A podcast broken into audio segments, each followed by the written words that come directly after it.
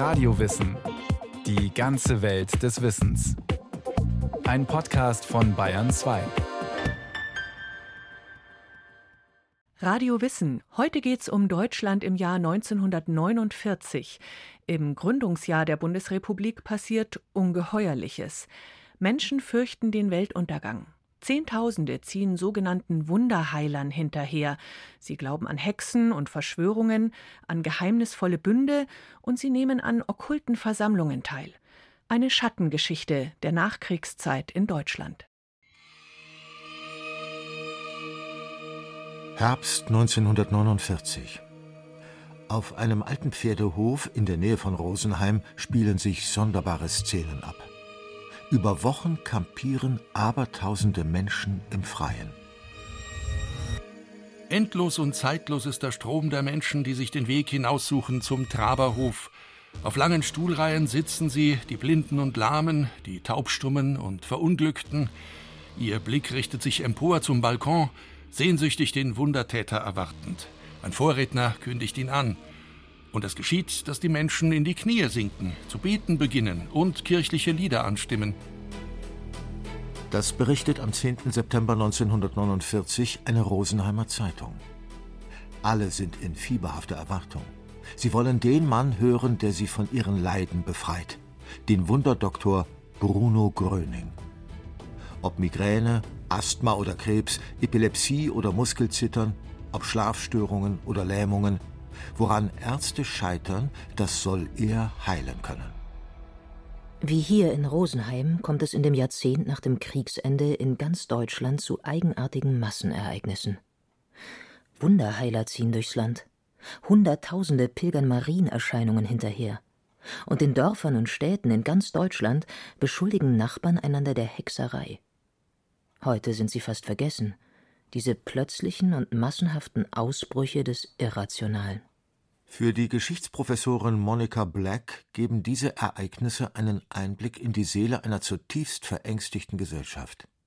Black lehrt deutsche Geschichte an der Universität in Knoxville, Tennessee und hat das Buch Deutsche Dämonen über Hexen und Wunderheiler im Nachkriegsdeutschland geschrieben. Ich würde sagen, dass die Geschichte, die ich gezeichnet habe in diesem Buch, ist eine Schattengeschichte. Das heißt, es ist eine Geschichte, die weniger Aufmerksamkeit bekommen hat als die Geschichte einer erfolgreichen Übergang zur Demokratie. Mein lieber Freund, mein lieber Freund, die alten Zeiten sind vorbei. Ob man da lacht, ob man da weint, die Welt geht weiter, eins, zwei, drei. Die Erfolgsgeschichte vom Wirtschaftswunder und der Demokratisierung der Deutschen hat den Blick auf die Nachkriegsjahre verstellt. Sie hat die Erinnerung an all die apokalyptischen Erwartungen, an die Hexenangst und den Wunderglauben ausgetrieben, mit dem die Menschen auf den verlorenen Krieg und den totalen moralischen Bankrott reagierten. Monica Black hat diese fast vergessene Geschichte der deutschen Nachkriegszeit wieder hervorgeholt.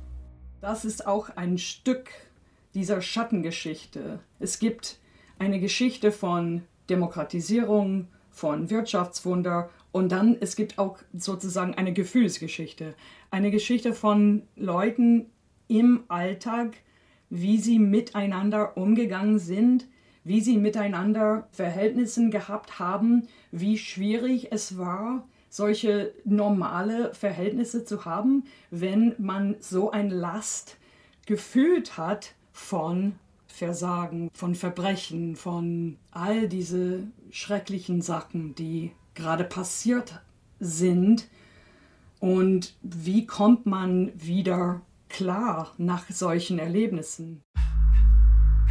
Wie ich uns durchbringen werde, besonders auch mit Kleidung. An meinen Jungen in Russland, denke Habe ich. meine Schwester auf der Landstraße tot aufgefunden, verkommen. Das Bild kann ich nicht mehr loswerden. Ob wir noch einmal eine Heimat finden werden. Es ist ja alles so trostlos. Krankheit, Asthma meines Kindes. Die Zukunft macht mir Furcht. Wie kriege ich eine Wohnung, in der man sich wohlfühlt? Einige Nachtgedanken der Deutschen vor dem Einschlafen, erhoben um 1950 vom Allensbach-Institut. Sorge, Misstrauen und Ungewissheit begleiten den Neuanfang im verwüsteten Land. Drei Viertel aller Deutschen grübeln vor dem Schlaf. Was kann man wissen, wenn alle Wahrheit in Trümmern liegt? Worauf kann man hoffen, wenn die Verheißungen der Nazis Lügen waren? Die Verunsicherten suchen nach Sinn, gerade in der Krise. In München etwa füllt ein telepathischer Astrologe den Saal des Regina Palasthotels. Er beschwört die spirituelle Wiedergeburt der Menschheit, nur wenige Monate nach dem Hungerwinter von 1947, den die Bevölkerung fast ohne Nahrung und Kohle durchgestanden hat. Die Zeitungsspalten greifen Gerüchte auf. Das Böse sei nahe, Chaos mache sich breit. Man erzählt sich von drohenden Fluten, Schneestürmen und Atomkriegen. Sterne werden zusammenstoßen und auf die Erde herabstürzen. Weil die Apokalypse für den 17. März 1949 prophezeit wird, macht sich in mehreren Städten Unruhe breit. Inmitten dieser Weltuntergangsstimmung ziehen Gesundbeter umher, die für alle Probleme der damaligen Zeit einen passenden Schwur bereithalten. Von der Kollektivschuld bis zum Kartoffelkäfer. Der bekannteste von ihnen ist der Wunderheiler Bruno Gröning. 1949 im Gründungsjahr der BRD angeblich bekannter als Konrad Adenauer. Extrablatt! Gröningen Klarre! Das unselige Leben des Traberhochheiligen! Gröning Hauptquartier! Anzeige gegen Gröning! Gröningen Klarre! Extrablatt! Als Gröning nach Bayern kommt, gibt es wilde Massenansammlungen in München. Unzählige Kranke blockieren Straßenquerungen und müssen von der Polizei auseinandergetrieben werden. Der Traberhof bei Rosenheim, wo Gröning sich eine Weile niederlässt, zieht zigtausende an. Das Rote Kreuz muss sogar Notfallzelte für die Kranken errichten, die sonst entkräftet unter freiem Himmel liegen. Ein Radioreporter berichtet. Hier, liebe Hörer, können wir Ihnen einen Fall schildern, den wir heute Abend selbst auf dem Traberhof in Rosenheim erlebt haben. Eine Patientin aus Unterammergau, die bereits seit zwei Tagen auf die Rückkunft Grönings wartet, hat plötzlich erklärt, dass sie von dem Gelenkrheumatismus, an dem sie seit etwa zehn Jahren zu leiden vorgibt, heute geheilt sei. Aber wir wollen Sie selbst fragen. Was haben Sie dabei gespürt? Ich habe jetzt viel mehr Schmerzen gehabt wie daheim. Und da kam ein Herr, sich daher mit mir bemüht. Und auf einmal sind die Schmerzen in den Knien weg und ich habe nur sehr geschwitzt. Und jetzt fühle ich mich sehr gut. Und jetzt wollen wir noch ganz kurz einen Arzt fragen, der das alles mit beobachtet hat. Herr Doktor, sagen Sie mir doch Ihre Meinung zu diesem Fall. Nach alledem, was ich jetzt beobachte, bin ich äußerst überrascht. Ich habe die Patientin untersucht. Es hat sich unfehlbar gehandelt um eine sehr schwere Arthritis deformans. Und der Schaden muss schon jahrelang bestanden haben. Und jetzt ist es wie ein Wunder, eben sind die Gelenke frei. Berichte wie diese erscheinen zu Hunderten. Gröning wird als Held der alternativen Medizin gefeiert, als spiritueller Erlöser. Die Begeisterung erfasst nicht nur das einfache Volk, sondern steckt auch Bürgermeister und Landtagsabgeordnete aller Parteien an, bis hinauf in die Ministerien. Bruno Gröning, ungelernter Zimmermann aus Danzig. NSDAP-Mitglied, ein kleiner Fisch in der Partei. Im Krieg kämpft er als Panzerjäger an der Ostfront. Danach schlägt er sich als Flüchtling mit Gelegenheitsarbeiten durch und als Laienheiler. Als er 1949 in Herford einen bettlägerigen Neunjährigen mit Muskelschwund zum Laufen bringt, wird er schlagartig berühmt. Herr Gröning, darf ich noch eine Frage bezüglich Ihrer Heilbehandlung an Sie richten? Ich war überrascht, dass sie, wenn der Kranke äh, beginnen will, seine Leidensgeschichte ihnen zu erzählen, ihn meistens diese Erzählung einfach abbrechen und sagen, das interessiert mich. Nein, das brauche ich gar nicht wissen. Einmal bin ich imstande, ihm seine ganze Krankenstellen, das heißt sein Leiden aufzuzählen, ohne dass er mir überhaupt etwas vorsagt. Wie machen Sie das? Für mich nicht gefühlsmäßig schwer. ist das, wer gefühlsmäßig, ja, das sehen Sie das? kann ich keinen Menschen genau erklären. Aber wenn ich Ihnen das mal so ganz kurz sagen darf. Ja. Einmal habe ich ja einen Röntgenapparat. Das sind meine Augen. Das zweite Mal habe ich einen Kopf, da habe ich auch etwas drin. Und drittens habe ich einen Mund, indem ich gleich das so anspreche und auch bei diesem Ansprechen in der Lage bin, gleich alles im Körper in Tätigkeit zu setzen. Zu Anfang hat man gesagt, es wäre Hypnose, Suggestion oder weiß der Geier was alles. Ja. Von all dem keine Spur. Gröning in einem Radiointerview.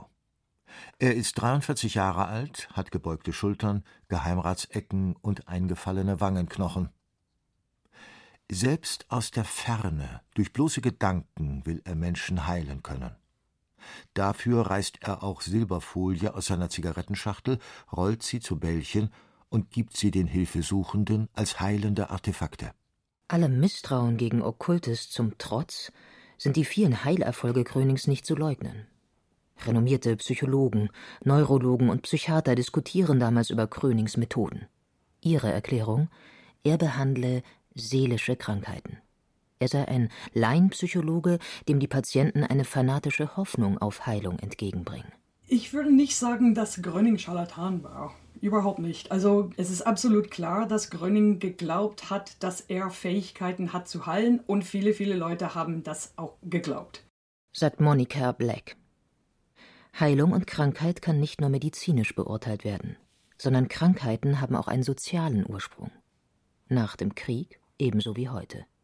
Sie können eine Folge sein von Hunger oder Wohlstand, Ängsten oder Schuldkomplexen. Was verraten Sie über unser Zusammenleben?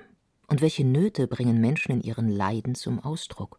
Die haben an ihn Tausende von Briefen geschrieben, in denen sie ihre Leiden beschreiben. Nicht nur ihre physische Leiden, sondern auch ihre Sorgen, ihre Sorgen um Familie, ihre Sorgen um ihr eigenes Leben, ihre Enttäuschungen, ihre Ängste. Viele Leute haben das Gefühl gehabt, dass Herr Gröning ihre Leiden verstanden hat. Und sie haben Vertrauen zu ihm gehabt. Gerade Vertrauen war in den Nachkriegsjahren noch knapper als Fleisch und Heizöl. Menschen misstrauten dem Staat, der sie zum Fanatismus aufgerufen hatte. Sie misstrauten den Ärzten, die sich an Euthanasieprogrammen und Zwangssterilisationen beteiligt hatten.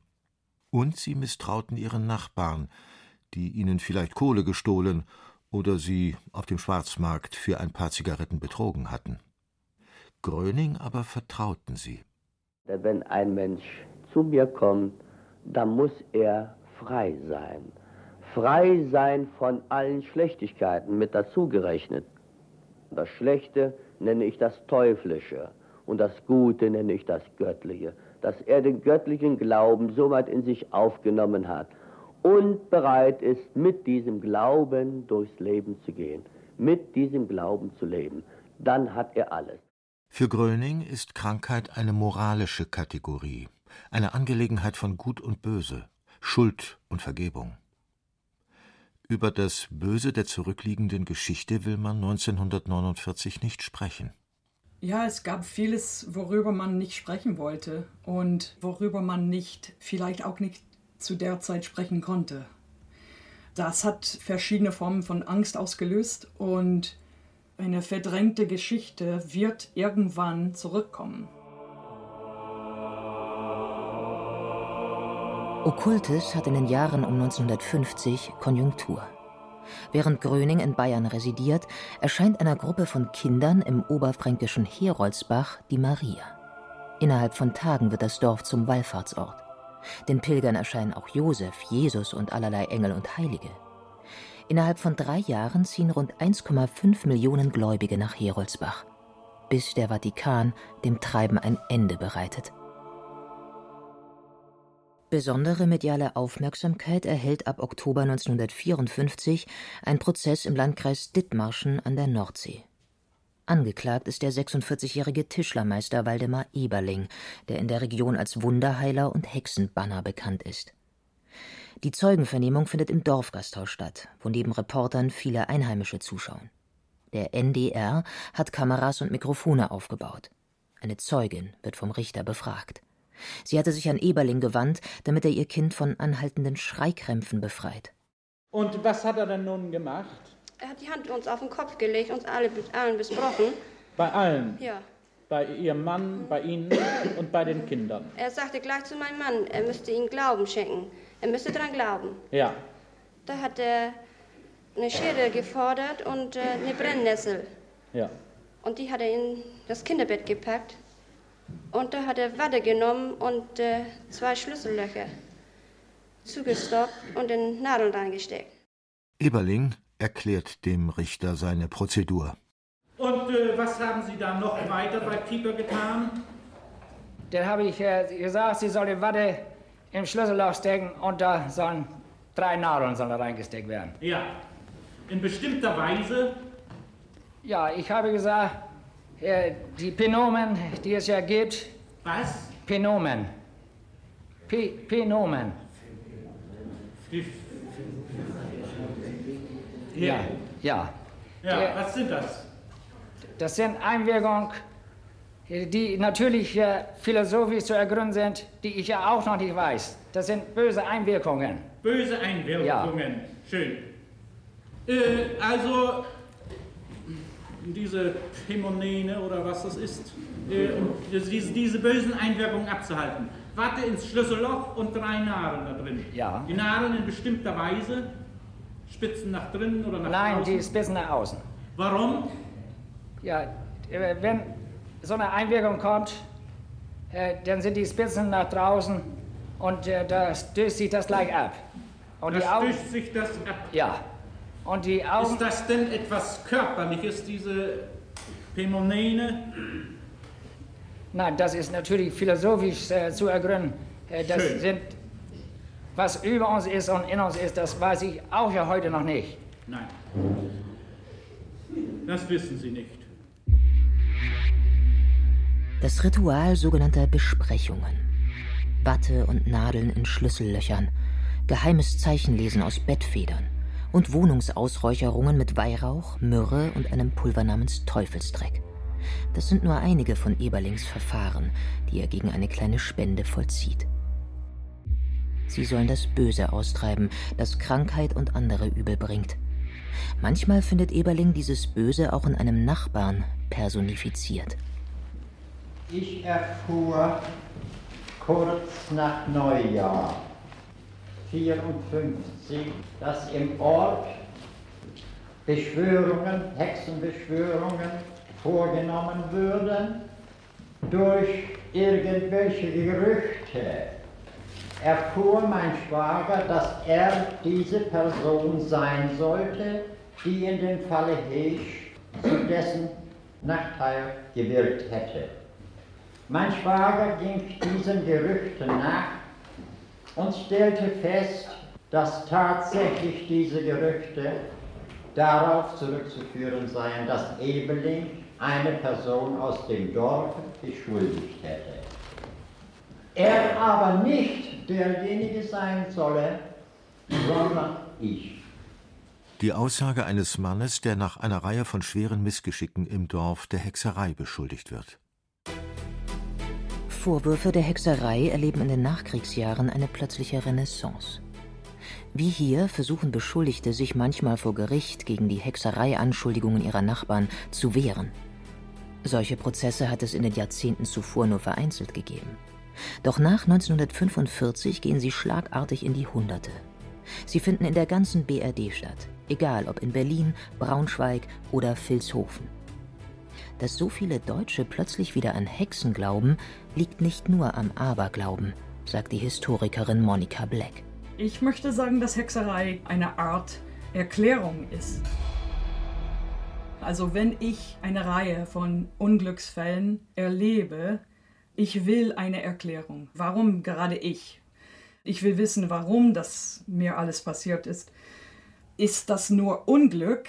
Ist das nur Pech? Oder ist irgendjemand mit dämonischen Absichten hinter diese Erlebnisse? Wenn man sagt, dass jemand eine Hexe ist, sagt er zugleich, dass jemand an einer dämonischen Verschwörung beteiligt ist, um verdeckt Böses zu tun. Bei der Verschwörung wird das eigene Leiden mit übernatürlichem Sinn aufgeladen. Es erhält eine absolute Erklärung.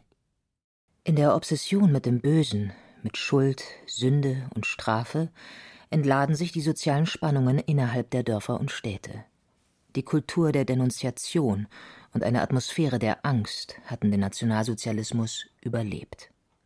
Mussten sich unter dem NS-Regime die Gegner und Ausgegrenzten vor den Blockwarten und Nachbarn hüten, so waren es mit der Entnazifizierung nach 1945 die Schergen und Parteigänger, die sich vor den früheren Opfern fürchteten.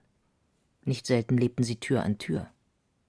Im Vokabular eines vermeintlich alten Aberglaubens wie der Hexerei brechen all diese zwischenmenschlichen Ambivalenzen und die Feindschaft offen aus. Also Vorwürfe von Hexerei tauchen auf in Momenten, wenn es viel soziale Unsicherheit gibt, wenn es viele, viele Veränderungen auf einmal gegeben hat. Und das ist genau, was passiert ist in der Nachkriegszeit in Deutschland. Also radikale, ganz plötzliche Veränderungen und viel Misstrauen in der Gesellschaft für Leute miteinander. In Dithmarschen endet 1955 der Gerichtsprozess gegen Waldemar Eberling, der seine Nachbarn der Hexerei beschuldigt. Der Angeklagte wird wegen fortgesetzten Betruges in Tateinheit mit unerlaubter Ausübung der Heilkunde, Verleumdung und fahrlässiger Körperverletzung zu einem Jahr Gefängnis verurteilt. Wie hier wird in ganz Deutschland unzähligen Hexenbannern und Wunderheilern der Prozess gemacht. Auch Bruno Gröning muss immer wieder vor Gericht. Um einer Verurteilung zu entgehen, hält er sich aus der Öffentlichkeit fern. Aus dem Massenheiler wird ein Sektenguru, der die Heilslehre an seine Jünger weitergibt. Bis heute hat der Bruno Gröning Freundeskreis tausende Anhänger in ganz Deutschland. 1958 wird Bruno Gröning schließlich in einem Gerichtsverfahren zu acht Monaten Haft und einer Geldstrafe verurteilt. Ein Jahr später, während des Berufungsverfahrens, stirbt er an Magenkrebs im Alter von 52 Jahren. Der Tod des Wunderheilers markiert auch das Ende des kollektiven Hexensabbatts. Zukunftsangst und materielle Not sind mit dem Wirtschaftswunder und der Sicherheit der BRD verschwunden. Auch die vielen Hexenprozesse hören Ende der 50er Jahre plötzlich auf. Den Deutschen ist das Okkulte fremd geworden.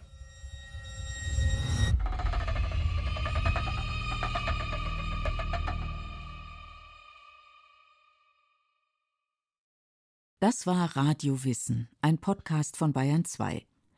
Autor dieser Folge Jerzy Sobotta. Regie führte Susi Weichselbaumer. Es sprachen Andreas Neumann, Peter Lersch und Beate Himmelstoß.